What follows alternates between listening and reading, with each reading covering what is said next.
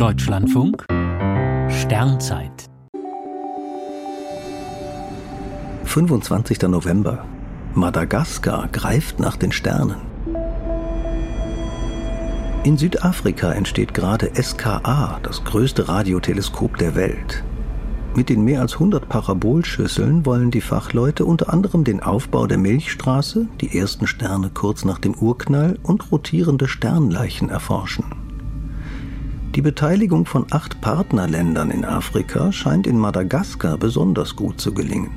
Zu diesem Ergebnis kommt nach jahrelanger Feldarbeit Hanna Nieber vom Max-Planck-Institut für ethnologische Forschung.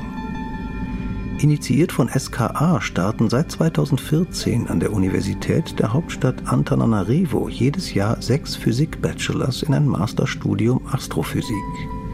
Wer danach wissenschaftlich weiterarbeiten will, geht meist ans SKA-Institut in Kapstadt.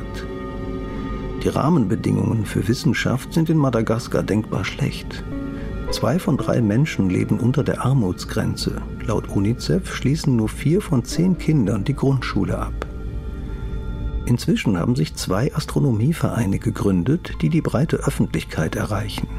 Der eine diskutiert aktuelle Forschungsergebnisse mit den jungen Madagassen am Institut in Kapstadt, die sehr engen Kontakt mit der Heimat pflegen. Die Mitglieder des anderen Vereins ziehen in die Dörfer und Schulen, um den Menschen die Faszination für Astronomie nahezubringen.